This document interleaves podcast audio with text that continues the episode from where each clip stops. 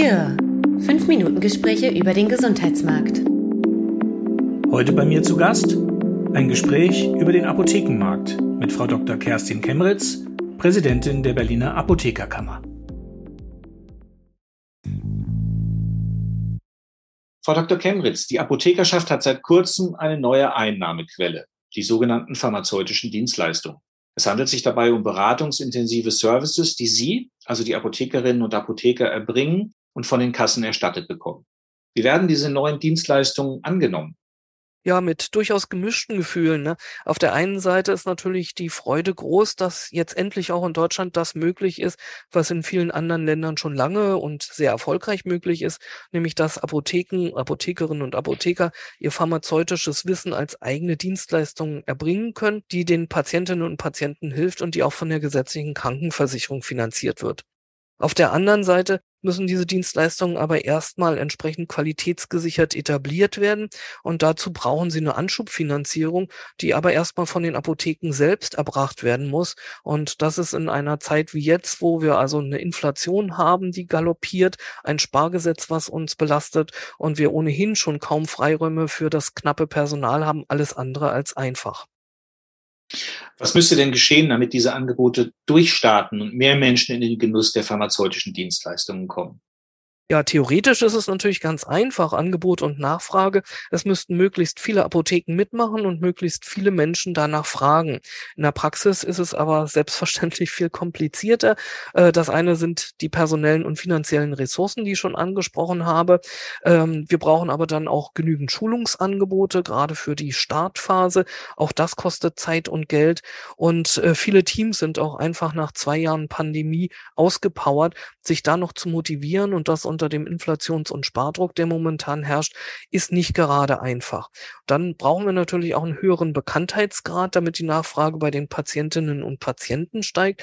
Das geht nicht nur durch Mund-zu-Mund-Propaganda, da braucht es auch geeignete Informations- und Werbematerialien, den einen oder anderen Pressebericht und natürlich auch die Unterstützung der Politik, die das zumindestens im Koalitionsvertrag ja schon mal festgelegt hat. Stichwort Politik. Die Ampelkoalition hat sich ein weiteres Thema vorgenommen, um Gesundheit auch in die sozial benachteiligten Gebiete im Land zu bringen. Gesundheitskioske.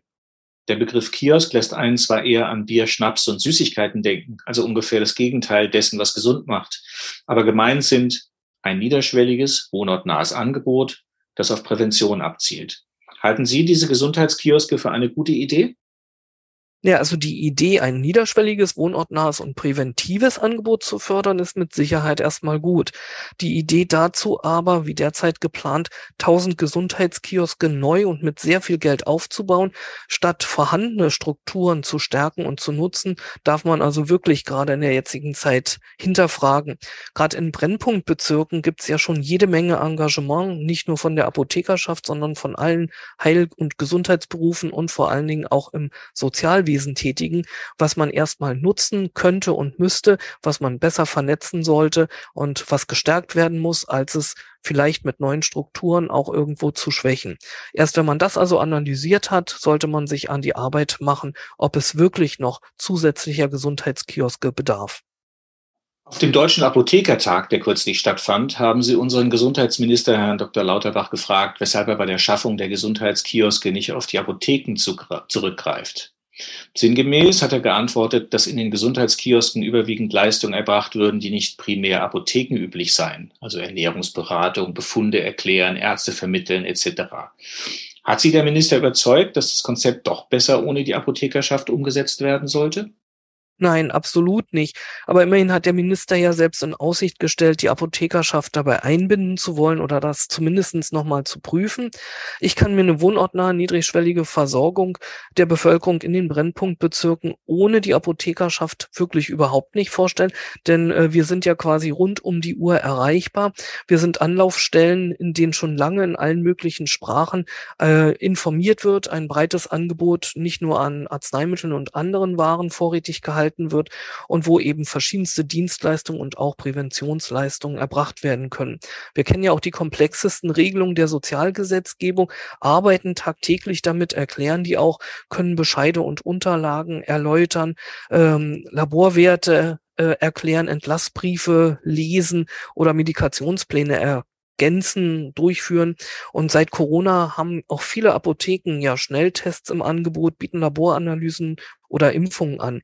Und statt sie dafür mit neuen Spargesetzen zu bestrafen und in ihrer Entwicklungsfähigkeit zu hemmen, sollte man lieber ihre Kenntnisse und Fähigkeiten einbinden. Das würde wirklich nicht nur Geld sparen, sondern auch die Versorgung nachhaltig verbessern.